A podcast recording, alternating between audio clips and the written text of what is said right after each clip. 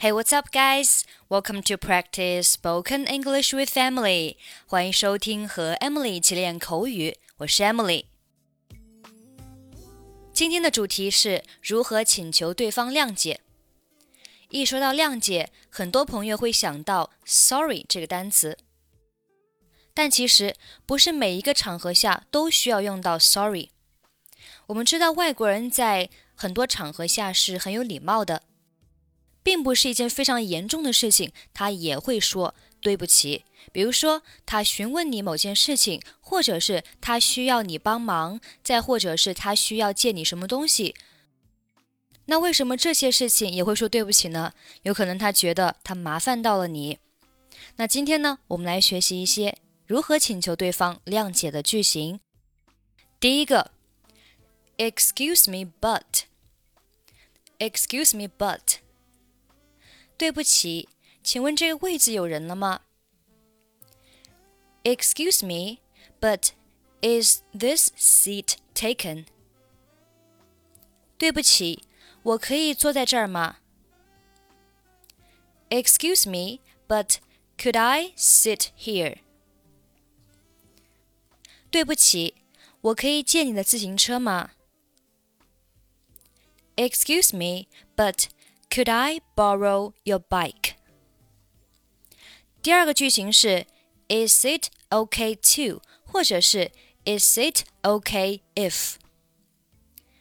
我们来看这个对话。我可以在这儿抽烟吗？Is it OK to smoke here？B 说：“对不起，整栋大楼都是禁止吸烟的，你只能在外面吸烟。” I'm sorry, but the whole building is non-smoking. You will have to smoke outside. 这里的 Is it okay to？我们还可以换成 Is it okay if？我可以在这里抽烟吗？你还可以说，Is it okay if I smoke here？我们看一下第二段对话。下周我可以用你的车吗 ？Is it okay if I use your car next week？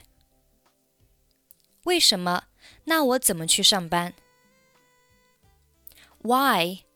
How am I supposed to get to work? 那这里的 Is it okay if 可以换成 Is it okay to？下周我可以用你的车吗 ？Is it okay to use your car next week？第三个句型是 Would you mind if？Would you mind if？你介意我怎么怎么样吗？我们来听一段对话。你介意这周我借用一下你的自行车吗？Would you mind if I borrowed your bike this weekend？ 不介意，拿去用吧，我从来没用过。No, go ahead. I never use it anymore. Excuse me, but is this seat taken?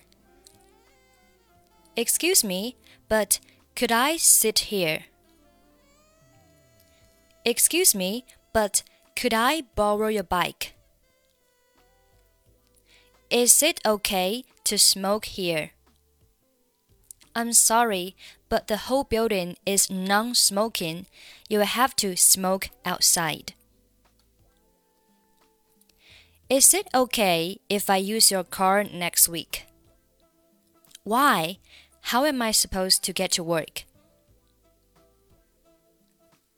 Would you mind if I borrowed your bike this weekend? No, go ahead. I never use it anymore.